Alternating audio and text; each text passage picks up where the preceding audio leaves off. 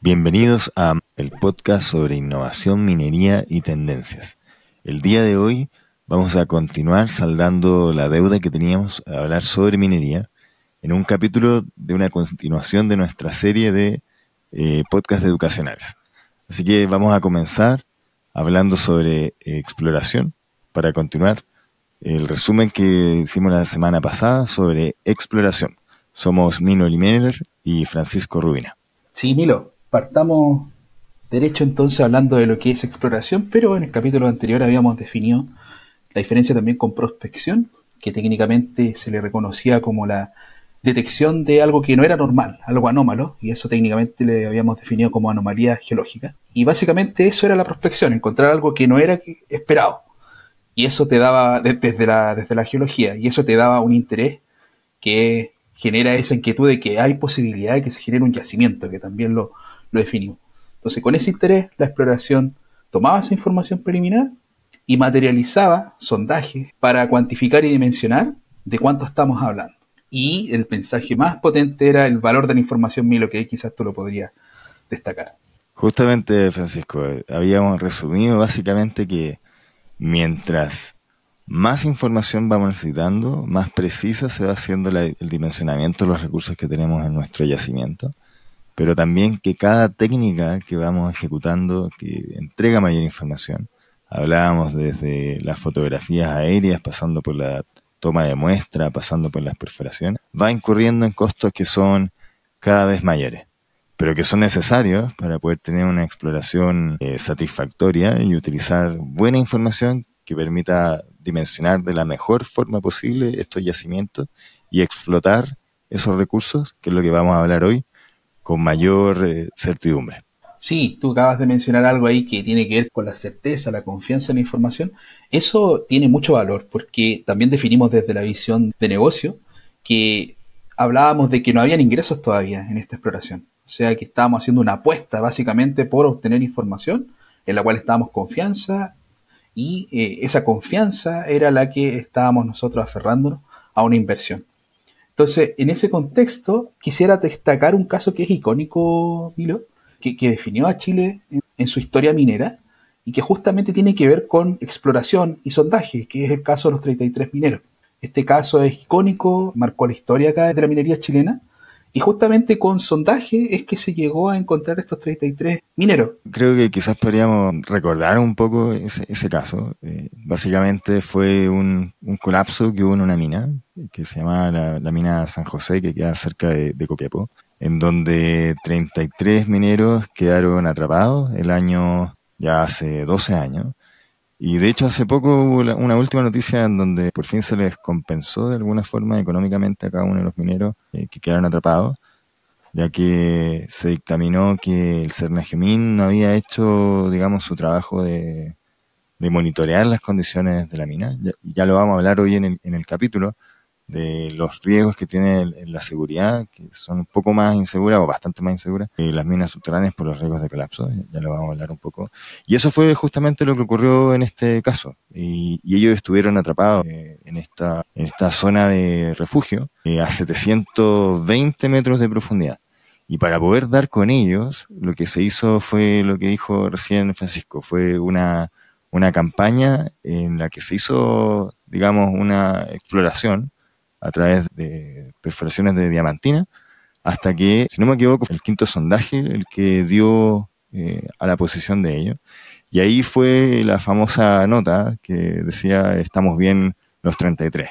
Sí, tú mencionaste varias cosas ahí relevantes, Milo, para nuestra audiencia. Cernageomin, Cernageomin lo podemos definir como Servicio Nacional de Geología y Minería, que no solamente tiene que ver con minería, sino que es la que nos reporta en primera fuente también cuando ocurren sismos, tiene que ver mucho con la geología, y en minería lo que marcan ellos es el contexto de seguridad. Ellos son los que definen las normas mediante un documento que hoy conocemos como el Decreto Supremo 132, que es el reglamento de minería hoy actualmente. Y mencionaste también el valor de los refugios, Milo. Hay que destacar que los mineros tuvieron más de 70 días en un refugio, un refugio que por definición de este Decreto Supremo 132 tiene que estar equipado para una cantidad de días que no supera la semana de alimentos y de, digamos, recursos que permiten sobrevivir ante un evento, pero en este caso superó todo lo que estaba planificado De hecho, hubieron adecuaciones a la normativa legal vigente. Y el valor de contar con refugio eh, lo establece también este decreto supremo 132. Se establece que eh, una mina subterránea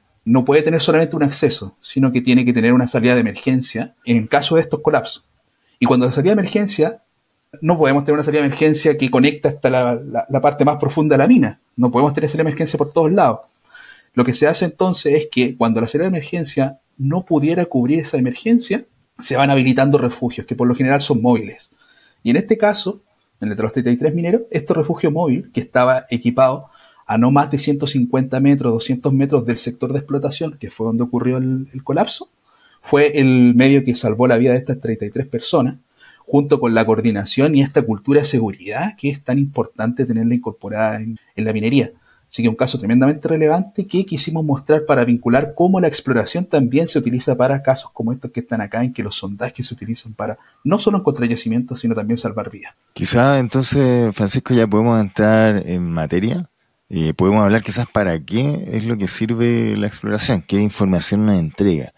Y ahí entra un elemento clave que quizás los mineros ya lo conocen, que es el modelo de bloques. Pero la gente que no está metida en minería, quizás no entiende este concepto. Así que quizás ahí es donde Francisco podríamos dedicarnos un poco más a definirlo y hablar sobre la información que nos entrega este concepto tan relevante. Sí, el modelo de bloques básicamente, como lo dice su nombre, Milo, es un modelo que discretiza toda la geología de un sector a bloques.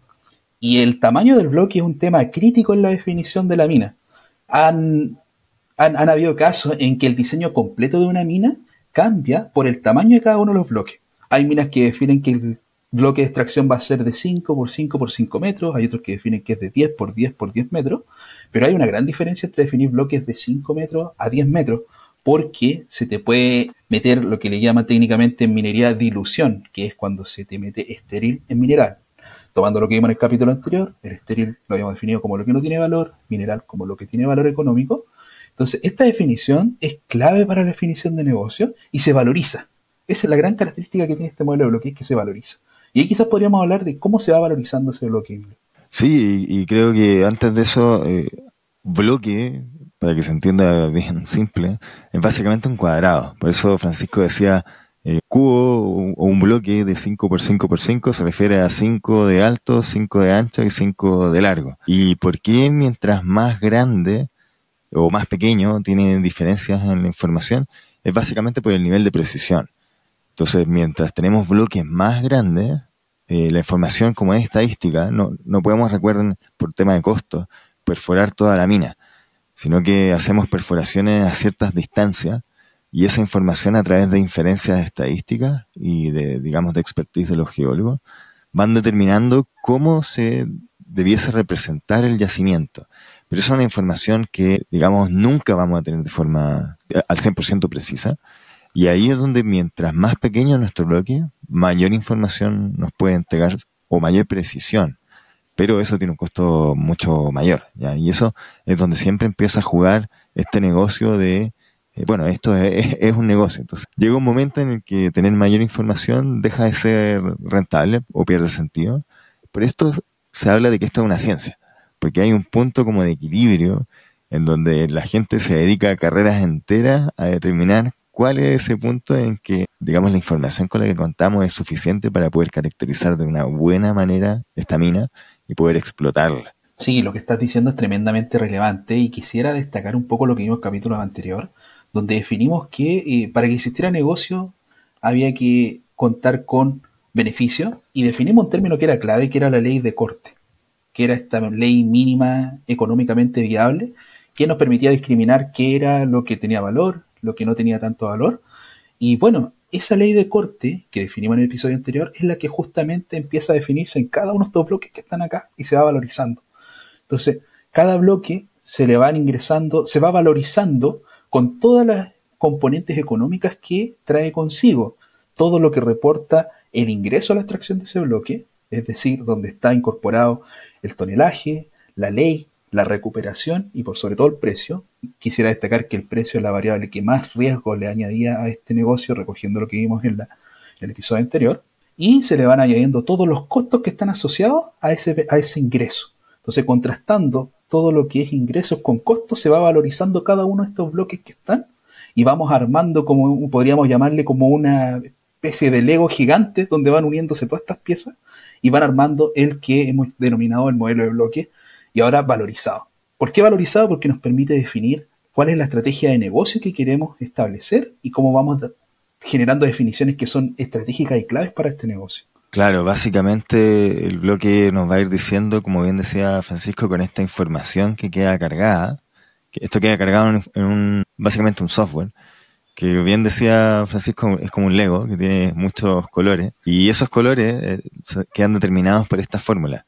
Y eso indica, en el fondo, qué bloque va a qué destino. Y eso básicamente nos entrega la información de cuáles van a ir a la planta, cuáles van a ir a los distintos tipos de plantas. Ya, ya vamos a hablar también de eso en, nuestro próximo episodio de procesamiento. Y cuáles son principalmente estériles o van a botadero, o también como hablábamos en el capítulo anterior, eh, cuáles son aquellos de baja ley que nosotros los dejamos estoqueados porque en el futuro podrían ser recursos económicamente viables. Sí, claro, absolutamente. Esa es la definición que estamos tratando de generar en esta discretización del modelo de bloque. Y para definir un modelo es una simplificación de la realidad. Lo que estamos haciendo es pescar todo este problema que es tan complejo, que es la geología. No hemos hablado mucho de geotecnia, que es la interacción de la geología con la parte de esfuerzos que tiene la roca, es una parte mucho más compleja, pero se van incluyendo todas estas características y lo que estamos tratando de hacer es simplificar todo este problema a un modelo de bloques que es valorizado, que es hoy lo que más se utiliza. No es lo único que se utiliza, pero es lo más utilizado hoy. Pero tú hiciste una pregunta clave, Milo, que es ¿qué hacemos con la información que nos entrega la exploración y la prospección? Y sería bueno que vayamos viendo qué hacemos efectivamente con esta información, además de generar este modelo de bloque. Claro, básicamente ya cuando tenemos esta información, nos da luces de cómo tenemos que ir explotando la mina. Y eso lo cruzamos con la información que recién dijo Francisco de, de geotecnia.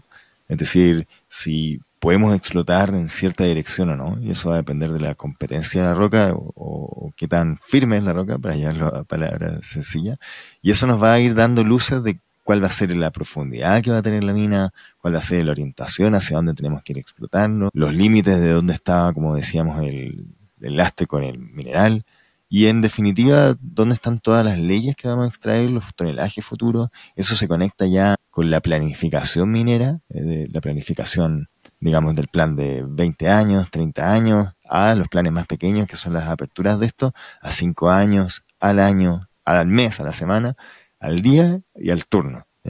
Las, las operaciones de extracción minera son sumamente planificadas y todo parte con esta definición del modelo de bloques, que recordemos se hacía con las definiciones de costo, de precio y de leyes y tonelajes de material que tenemos disponibles. Así que básicamente lo que se define es la mejor estrategia para desarrollar el negocio minero. Sí, y eso que tú acabas de decir da pie, pero súper natural, a lo que es la definición de un método de explotación. Un método de explotación, por definición, es la mejor estrategia de negocio para extraer el mineral que es económicamente rentable. Y existen dos grandes familias de métodos de explotación ahí, Milo, que también estuvimos conversando un poco más superficial en el capítulo anterior, que es la minería a cielo abierto y la minería subterránea conversamos que esto en un principio básicamente se debía a temas de profundidad, donde dijimos muy someramente que los yacimientos que son más cercanos a la superficie por lo general tienden a explotarse en minería cielo abierto, los que son más profundos tienden a explotarse en minería subterránea. Conversamos de qué pasaba en interacción de las leyes, pero hay un aspecto que es crítico en esta selección, Milo, que es la seguridad.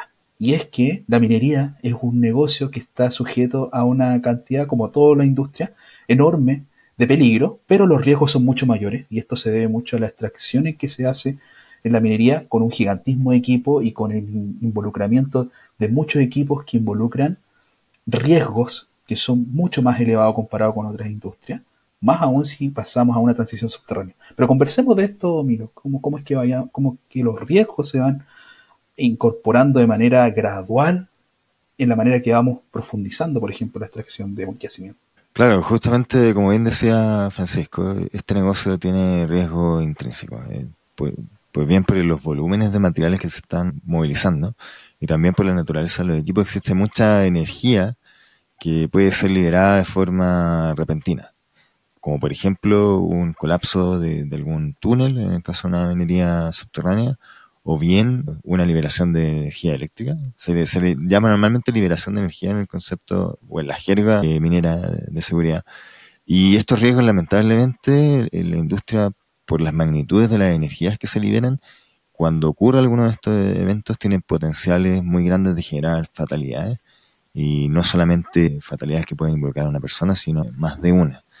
Por eso siempre se habla de que eh, la seguridad es lo primero y efectivamente eh, la industria, por lo menos nacional, y yo diría la industria de, alto nivel, de, minas Tier 1 eh, se le denomina, el concepto de seguridad es el movilizador número uno. Nosotros hemos dado un, enfoque bien fuerte a lo que es desarrollo del negocio minero, pero el desarrollo del negocio primero se plantea con este elemento que es seguridad. Entonces, todo lo que nosotros hemos hablado hasta este momento se, cruza con esta variable. Cuando algo tiene una naturaleza insegura, simplemente eh, no se sigue desarrollando o se estudia y se identifica cómo eliminar ese riesgo. Cuando no podemos eliminar un riesgo, ahí em, recién empezamos a hablar de mitigar riesgo. Quizás ahí, Francisco, tú podrías mencionar un poquito cuál es esa diferencia entre eliminar y mitigar. Sí, claro, por supuesto. Tú dijiste algo súper relevante, Milo, que es el tema de la seguridad, y me gustaría destacarlo. Eh, sin seguridad no hay negocio. Yo creo que ese es el mensaje fuerte que podemos decir acá. Porque, de hecho, cuando ocurre algún evento, como los que tú acabas de mencionar, que son los fatales, se detiene toda la operación. Por lo tanto, la definición de negocio está ahí quedó. Hasta que se logre resolver todo lo que pasó, se investigó, se solucionó, y ahí recién se reactiva. Pero eh, existe una, una, premisa que es clave ahí, que es eh, diferenciar peligros de riesgo. Y me gustaría colocar un ejemplo súper simple. Imaginemos que estamos enfrente de un tigre. El peligro siempre va a ser el tigre. ¿sí? Pero a la medida que yo mantenga una distancia razonable del tigre y que el tigre esté enjaulado, los riesgos son mínimos. En la medida que se abre la jaula, que yo me voy acercando a ese tigre, los riesgos van incrementándose. Y eso es lo que pasa acá en minería. Nosotros estamos muy expuestos a los peligros que están naturalmente en la mina y la extracción involucra mucha participación de personas. Es una tendencia que hoy ha ido reduciéndose porque cada vez se va automatizando más la extracción, estamos hablando incluso de extracción autónoma, de ir alejando un poco a las personas y eso permite, como tú bien decías, ir mitigando riesgo, ir alejando a las personas de los peligros y eso nos permite reducir riesgo y llevarlos a sistemas de gestión que hoy son exclusivamente en seguridad y que son altamente implementados y adheridos en las grandes compañías, las Tier One que tú decías recién. ¿Por qué? Porque la seguridad es crítica, es clave para este, para este negocio. Sí, qué, qué, interesante lo que toca Francisco, porque efectivamente tenemos, respecto a lo que es automatización en el negocio, tenemos dos, diría, grandes drivers. Eh, el primero es la seguridad, efectivamente, eh, el eliminar o el reducir la cantidad de personas que están expuestas a estos riesgos. Y el segundo también, lo comentábamos en uno de los capítulos anteriores, es el que ya no hay tanta gente, lamentablemente, que quiere desarrollarse en, esta industria. Entonces, ahí yo diría que esos dos grandes puntos son los que están empujando el concepto de, automatización.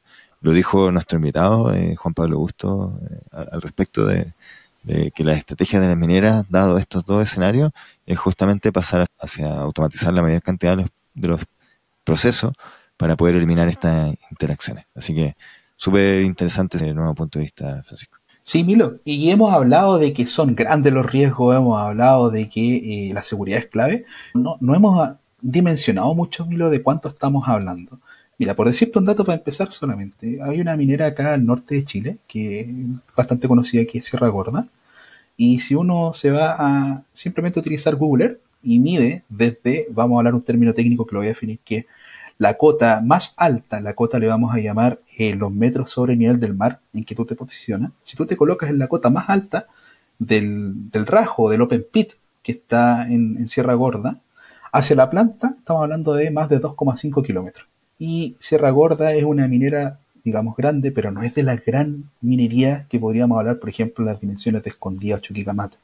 Y hay un caso súper relevante ahí, Milo, que y justamente involucra a Chuquicamata que quizás podríamos ir conversando, que ahí sí que las distancias se van agrandando un poquito más. Sí, efectivamente. Donde tenemos a Chuquicamata tenemos algo que se llama el, distrito minero. Y básicamente son tres grandes yacimientos, Chuquicamata, que tiene una dimensión de 20 kilómetros de extensión. Por lo tanto, efectivamente ahí empieza a tomar relevancia este gigantismo. Eh, y quizá un ejemplo que, yo puedo dar más cercano, que a mí me impactó mucho cuando ingresé a la industria y me di cuenta de, efectivamente las dimensiones que tenían los yacimientos, es eh, cuando estuve, digamos, manejando en Escondida. Eh, las distancias eran gigantescas. Me, acuerdo que me, me, demoraba 20 minutos en camioneta a 60 kilómetros por hora moverme de una planta a otra. Y cuando hice el ejercicio que tú decías recién, Francisco, de mirarlo en Google Earth, me di cuenta de que eh, el, rajo de Escondida, digamos, el, distrito minero de Escondida, era en dimensiones aproximadamente el 80% de toda la región metropolitana. Entonces ahí fue donde me di cuenta de, que efectivamente son dimensiones y, digamos escalas que cuesta dimensionarlas. Por eso en Chile se le llama la gran minería, porque realmente es una industria gigantesca que mueve gran parte eh, del PIB de Chile. Si no me equivoco, los últimos, los últimos números, eh, cerca del 12% del PIB está relacionado a la, minería. Minería extractiva directa más los servicios que, se proveen. Sí, Milo, y a mí también me gustaría dar un ejemplo desde mi experiencia personal con esto, que yo me di cuenta, en un, un poquito más lejos, yo me di cuenta cuando me fui a estudiar afuera del extranjero, a Polonia, hay una empresa que es KGHM, que es como el civil Acodelco acá, pero está en Polonia, y tiene algunas operaciones acá en Chile, bueno, las tenía hasta hace poco. Acabo de mencionar Sierra Gorda, Sierra Gorda ha sido operada por mucho tiempo por KGHM, esta empresa polaca, hasta hace poco también estaba explotando Franke, que ahora Franke pasó a otra compañía minera, pero en esta experiencia que tuve allá en Polonia, eh, justamente también me di cuenta muy parecido a ti, Milo, y me impactó, que fuimos a visitar una mina subterránea y me dijeron, esta es una de las tres minas subterráneas de este yacimiento. Y el yacimiento era tan grande, era un pórfido, tomando lo que vimos en, el episodio anterior, era tan grande que lo dividieron en tres compañías distintas. Entonces tú entrabas desde distintas ciudades a las minas, porque era tan grande este yacimiento que no daba para entrar por un solo lugar. Entonces, lo menciono porque quizás para la gente que está en el, en el rubro minero no es tan impresionante, pero para la gente que no, realmente es impresionante. O sea, tú estás bajando efectivamente por los piques, los piques, llamémosle las, las excavaciones verticales que se hacen para acceder a mineral profundo, tú estás bajando por 15, 20 minutos, 30 minutos, solamente para llegar a la parte más alta de este yacimiento que se está explotando en minería subterránea. Entonces, efectivamente estamos hablando de un gigantismo, pero enorme en extracción que si uno lo compara con otros rubros, llama mucho la atención. Oye, Francisco, creo, que nos fuimos un poco por las ramas, hablamos harto sobre seguridad, eh, hablamos un poco de nuestra experiencia, que creo que es, re entretenido, pero quizás ahora podríamos hacer un resumen. No sé si te parece resumir para qué usamos esta información, cómo se va configurando este negocio con todo lo que ya hemos mencionado de este capítulo que era de, de exploración y explotación. Sí, totalmente, miro. Partimos con un modelo geológico y definimos por qué utilizamos modelos, una simplificación de un problema que es complejo. Después hablamos de un modelo de bloque en que discretizamos todo esto al tamaño del bloque. Tú destacaste mucho lo que es el valor de definir el tamaño del bloque y lo vinculaste muy bien ahí con lo que es la exploración y prospección. Pero luego lo valorizamos ya empezó una definición económica. Entonces, cuando tú tienes un modelo de bloque valorizado, que es lo que conversamos recién, de llevar todas las variables de negocio a este bloque, ya empezamos a empezar a diseñar de alguna forma cómo vamos a explotar esta mina y para eso vamos optimizando y definiendo, por ejemplo, para una mina a cielo abierto, cuál es el PIT final, es decir, cuál es el límite económico en que tú debieses extraer en la definición de negocio hoy. Y en eso quiero ser súper enfático, hoy, porque el contexto de negocio hoy es uno, pero mañana quizás en la otra semana va a ser distinto y esta definición de PIT va a cambiar. ¿Por qué? Porque ya hablábamos que una de las variables más importantes que definía este negocio era el precio. En función de esto vamos diseñando otras fases de explotación, una fase de explotación se refiere a un conjunto de bancos, donde un banco es una cara que se va extrayendo de una mina a cielo abierto, y un, conjunto de, bancos compone lo que son las fases de explotación y esta secuencia de extracción en que se va a ir haciendo en la mina a cielo abierto. Pero cuando ya tenemos todo este tema de las fases definidas, es decir, esta secuencia de extracción, justamente lo que tú mencionabas, Miro, planificación. Y en planificación, por lo general, en minería hablamos de tres grandes términos de planificación, la planificación a corto plazo, a mediano plazo y a largo plazo, en función de los presupuestos. Y ahí recién podemos hablar de que tenemos un negocio, un negocio altamente riesgoso y altamente cambiante. Sí, solo me gustaría detenerme en hablar lo que es un banco. Quizá a la gente no, le queda muy claro cuando mencionaste que es un frente de extracción, Pero, y se fijan en la típica imagen de una mina que todo el mundo tiene en la cabeza, que son como esta especie de escaleritas.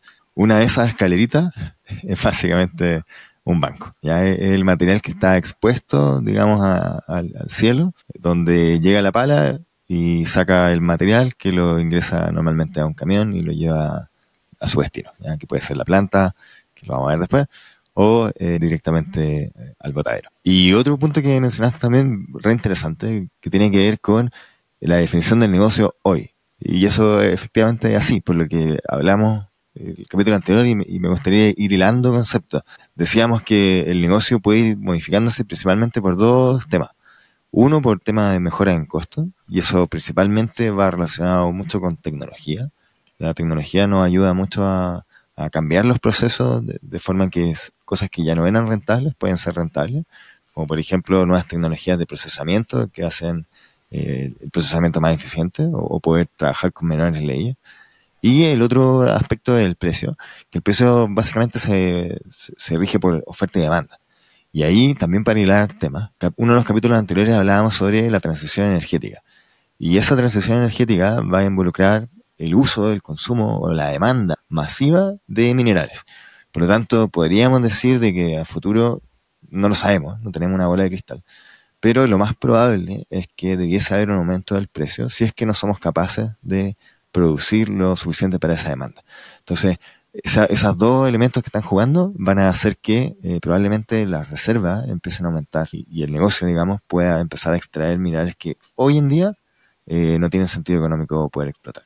Oye, em, Francisco, quizás podríamos ahora entrar un poco más en detalle de lo que es la minería, la minería subterránea, que creo que eso no lo hemos tocado mucho en profundidad, la redundancia del negocio. Sí, tú dijiste la palabra clave que me la quitaste, que es profundidad. Estamos hablando de minería subterránea de yacimientos profundos. Esa es la primera característica que puede definir a una mina subterránea. Estamos hablando de yacimientos que se encuentran naturalmente a mayor profundidad y hoy le podemos decir que son yacimientos de mayor ley. Recogiendo lo que vimos en el episodio anterior, dijimos que los superficiales eran mejores leyes, pero ya se explotaron. Por lo tanto, hoy las mejores leyes están más profundas. Entonces, hoy hablamos de que son yacimientos de una ley un poquito mejor, hablamos de que los volúmenes de extracción son menores, mira. Y eso es porque mencionamos un tema que es clave hace unos minutos atrás, que es la geomecánica. Y aquí sí que la geomecánica juega un rol preponderante. Podríamos definir la geomecánica como la ciencia que estudia la interacción de los esfuerzos propios de la roca, técnicamente se le llaman esfuerzos litológicos, con la extracción. Cómo se va comportando esta geología, estos esfuerzos propios de esa geología, las tensiones que genera, el, digamos, el cerro, en palabras simples, cuando uno hace una excavación en un cerro, este cerro se trata de reacomodar. Y ese reacomodamiento se le llama técnicamente como reacomodamiento de esfuerzo, y eso es básicamente lo que estudia la geomecánica, cómo se van interactuando estos esfuerzos. Y hablamos de que existen, por supuesto, mayores desafíos. O sea, de qué manera yo puedo mantener una mina tremenda que tiene más de o 2.000 kilómetros de túneles estable, sin que se me venga abajo todo el, toda la mina, eso es la que, lo que hace esta ciencia que es la geomecánica. Por lo tanto, el principal desafío que tiene esto es en la minería subterránea y también ser más selectivo en la extracción. Porque ya no tenemos la ventaja que teníamos en cielo abierto, que era que tú tenías todo dispuesto al aire libre para poder explotar. Acá tú tienes que ser mucho más estratégico en dónde vas a ir extrayendo porque el costo que tiene asociado a eso es mucho mayor. Por lo tanto, ahí hay una gran diferencia con minería de cielo abierto. Claro, entonces imagínense, la, la minería a cielo abierto era que lo normal es que extraemos hasta un kilómetro de profundidad. Entonces igual no es menor, un, kilómetro son poco más de tres costaneras center apilados uno frente al otro, o un poco más de, tres Torres Eiffel, ¿ya? como para que tenga la gente una, una dimensión de que, que es un kilómetro. Y después de eso recién empieza normalmente el negocio de minería subterránea. E imagínense también, nosotros en la minería subterránea, básicamente es extraer mineral, pero tenemos que ir extrayendo sin que la mina nos colapse. Entonces, imagínense, vamos haciendo distintos hoyos, imagínense quizás como un queso suizo, vamos sacando eh, elementos de ese queso, pero no tenemos que, tenemos que lograr que el queso no se nos colapse. Dejarlo como un queso suizo lleno de hoyitos, por eso vamos como con precisión quirúrgica, que decía bien Francisco, y vamos tomando el mejor eh, elemento de ese queso y lo sacamos, ¿ya? Sin que se nos colapse el queso. Por lo tanto, es un, es un problema súper complejo Por eso eh, hay ramas también de nuevo que se dedican específicamente a esto. Y todo también bajo el alelo de un elemento primordial que hablábamos recién, que es la seguridad. Entonces también hay factores de seguridad que entran en juego. Y en países sísmicos como Chile, que también lo hablábamos en el episodio anterior, esta bendición y esta maldición, también hay factores de seguridad que son aún mayores que en el resto de, eh, del mundo. Sí, a mí me gustaría añadir una componente, Milo, que es también la, componente medioambiental. Y es que la minería subterránea podríamos decir que beneficia a la componente medioambiental. Y voy a poner un ejemplo súper simple. Un camión de extracción en minería cielo abierto, técnicamente se le llaman los CAEX, los más grandes hoy te están moviendo el orden de las 300, 350 hasta 400 toneladas en la tolva, a capacidad colmada que sería. En minería subterránea, la extracción es menor, como decíamos recién. Un camión de bajo perfil te puede mover hasta el orden de 50, 55, hasta 60 toneladas en capacidad colmada. Cuando hablo de capacidad colmada, estoy hablando que la tolva está llenita, la parte trasera del, del camión. Entonces estamos hablando de que hay una proporción de más o menos 5 a 6 veces menos extracción. Eso quiere decir que el material que nosotros vamos a enviar a planta y todos los desechos que generemos van a ser de 5 o 6 veces menor. Por lo tanto, eso genera un impacto ambiental naturalmente menor. ¿sí? Entonces, esta es una tendencia que, de profundizar las minas que podría beneficiar eventualmente la, la reducción de eh, desechos desde la minería.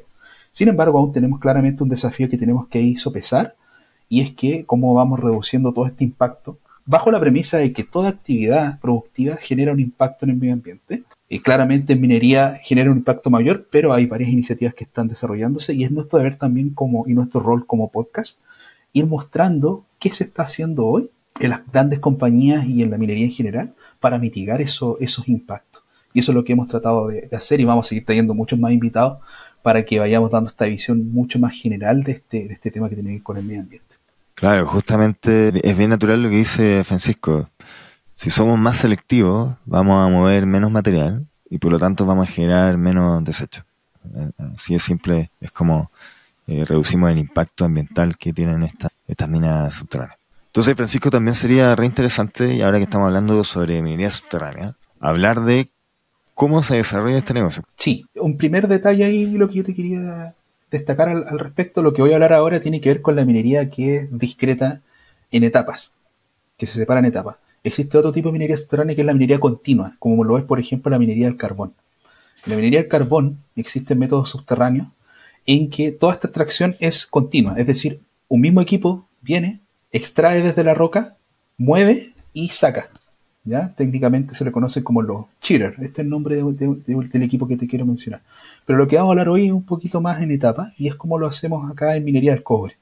Y en minería del cobre, por lo general existe un ciclo minero que parte desde la perforación, sigue con la tronadura, luego se pasa a carguío, transporte hasta que se envía a la planta. Entonces, lo que te voy a mencionar yo tiene que ver con perforación, tronadura, carguío y transporte, que podríamos llamarle las cuatro operaciones básicas o unitarias del ciclo minero de minería subterránea. Entonces, básicamente la perforación, como dice su nombre, es perforará la roca con el propósito de dejar agujeros que después sean cargados con explosivos. Entonces, estos explosivos, que se colocan, que por lo general la, gran mayoría de los que se utilizan hoy en la minería de, cobre, de, la minería dura que le llamamos hoy de roca dura, son en base a nitrato de amonio, la gran mayoría. El explosivo más comúnmente utilizado en minería subterránea es el ANFO, que por su sigla en inglés es nitrato de amonio más combustible. Y este ANFO es el más comúnmente utilizado básicamente por su bajo costo y su alta efectividad, pero con una alta generación de gases. Pero vamos a dejarlo hoy por hasta ahí. Que utilizamos perforación, tronadura, básicamente para qué? Para romper la roca con acción de explosivo. Y eso básicamente, cuando detonamos la roca, lo que hacemos es, tenemos una roca, imagínense, un granito gigante, y con estos agujeros entra el explosivo y lo fragmenta. Genera pequeños pedazos que pueden ser luego transportados. Y ese es básicamente el objetivo de, esta primera eh, etapa. Entonces, Francisco, no sé si te parece continuar ya con la siguiente etapa, que es ya cuando tenemos el material tronado o, explotado o liberado de la, roca madre, viene un proceso que es la carga. Entonces, ¿nos podrías dar un detalle de, de qué consiste eso? Sí, vamos. El cargué transporte minería subterránea, por lo general, Milo, se hace Mira, hay un equipo que le llaman la niña bonita en minería subterránea que es el LHD, por sus siglas que es Halt and Dump. Es decir, un equipo mixto que lo que hace es que extrae el material que tú, como bien explicaste recién, es fragmentado por acción de gases de los explosivos. Entonces lo extrae, lo transporta y lo descarga y lo deja en puntos de acopio.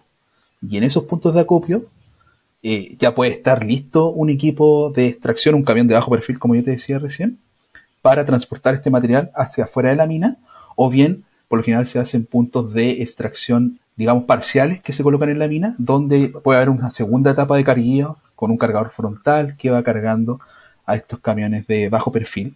Pero este equipo es más utilizado hoy en día en gran minería subterránea, Milo, y yo diría también en mediana minería, que es este famoso LHD, un equipo que es tremendamente crítico, que, ojo, tiene mucho que ver con lo que mencionaste recién, que es el tema de la transición de la electromovilidad. Ya están funcionando hace algunos meses atrás, hace un año atrás, los primeros LHD híbridos de la industria.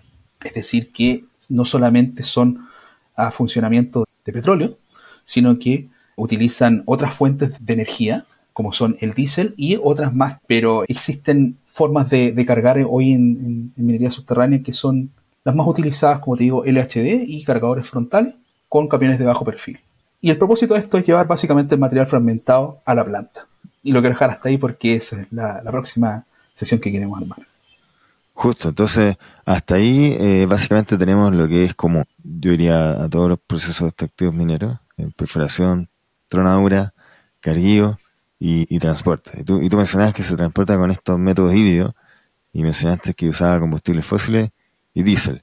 Pero también los híbridos utilizan eh, energía como eléctrica y, probablemente hoy en día deben haber algunas pruebas con eh, hidrógeno, que son también elementos que habíamos comentado en el capítulo anterior. Oye, y ya entrando como en más detalle, ya tenemos la fase común, ¿cierto?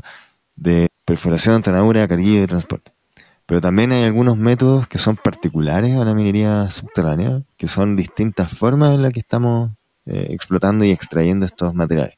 Quizás ahí podríamos comentar bien a alto nivel en qué consiste cada uno de estos principales y cuáles son los que se utilizan acá en, Chile, por ejemplo, en, la nueva Chucky subterránea, que también ocupa uno de ellos. Sí, mira, en métodos de explotación subterránea, Milo, existen tres grandes familias. La primera familia de métodos de explotación son los de hundimiento, en que básicamente lo que hacemos es que explotamos la base de un gran bloque mineral que está propenso a hundirse y cuando esa base le quita el sustento a este bloque, todo se hunde y cae por gravedad. Entonces hablamos de yacimientos que son muy grandes, en los que se extrae mucho. Existe otro método, otra familia de métodos que son los de autosoporte, donde la roca, después de haber sido explotada, deja un caserón abierto. Caserón le vamos a hablar a una excavación grande que se autosustenta, que se autosoporta. Es decir, tú vas dejando agujeros, como tomando tu ejemplo el queso suizo, vas dejando agujeros grandes de explotación y eso se autosoporta. Y por último, tenemos la familia de los métodos de soporte artificial o de relleno. ¿Ya? Y por decirte un ejemplo de cada uno, Milo, los más utilizados, respondiendo a tu pregunta, en Chucky Subterránea, los que más se van a utilizar hoy son panel caving y block caving, que son de la, de la familia de los de hundimiento. ¿Por qué? Porque es un tremendo yacimiento. Los autosoportados, el más utilizado hoy actualmente, son dos. Uno que es el Roman Pillar, que es de cámara y pilares, y otro que es el sublevel stopping, que es el de paradas por explotaciones, que comúnmente son utilizados en vetas de cobre y de oro. Pero por último tenemos los de relleno, y el más comúnmente utilizado hoy en día es el cut and fill, que es de corte y relleno, muy altamente utilizado en minería de oro, ya que la minería de oro es mucho más selectiva. Justamente el de relleno te permite ir explotando en zonas que son mucho más exclusivas, pero tienes que ir soportando, rellenando. Entonces yo te podría definir, y agrupar a muy alto nivel Milo los métodos de explotación en esas tres familias. Sí, y como para linkarlo quizás con, la, con lo que la gente ha visto últimamente, eh, efectivamente Chuquicamata utiliza bloques y algo que ha estado en la palestra últimamente es la mina eh, El Teniente, que va a seguir explotando cerca del embalse del Yeso. Y ahí hubo una polémica hace un tiempo por justamente utilizar este método que es de relleno, ¿ya? Eh, donde se va a rellenar con concreto y el objetivo de eso es, como bien decía Francisco, evitar el hundimiento. Y con eso lo que pretenden es cuidar eh, los glaciares que no se vean impactados con el hundimiento de, digamos, del material y no sean dañados. Para ir hilando también con lo que la gente está escuchando, lo que se buscaba era preservar estos, estos glaciares y eso no se iba a lograr si es que el terreno se hundía, ya que podía generar el, colapso de, estos a través del rompimiento del hielo y se eh, generó esta alternativa de, generar un, un relleno. Hubo también polémica por la cantidad de concreto que se va a utilizar. Y yo creo que ahí quizás la gente no entiende, eh, pues piensa que se va a contaminar con, este concreto. Pero en definitiva lo que se va a hacer es eh, rellenar el material que se extrae para que se mantengan de forma, eh, digamos, intacta los glaciares en la superficie. Sí, Milo. Mira, yo creo que con eso ya hemos dado un barrio súper amplio a lo que es minería a cielo abierto, minería subterránea. Y creo que con eso ya podríamos ir cerrando por hoy, Milo. Creo que estamos saltando de nuevo la deuda que, teníamos desde un principio, que es hablar de minería. Hoy quisimos hablar muy en términos generales. Quisimos dejar la base, el colchón armado para lo que viene, porque se vienen invitados con un nivel técnico un poquito más alto y queremos dejar esta base armada para que después no nos reclamen que no los preparamos para lo que venía. Entonces, eh, quiero dejar las expectativas bien altas para lo que viene. Sí, justamente. Acá uno de los objetivos del podcast es eh, educar dar, a conocer eh, esta industria.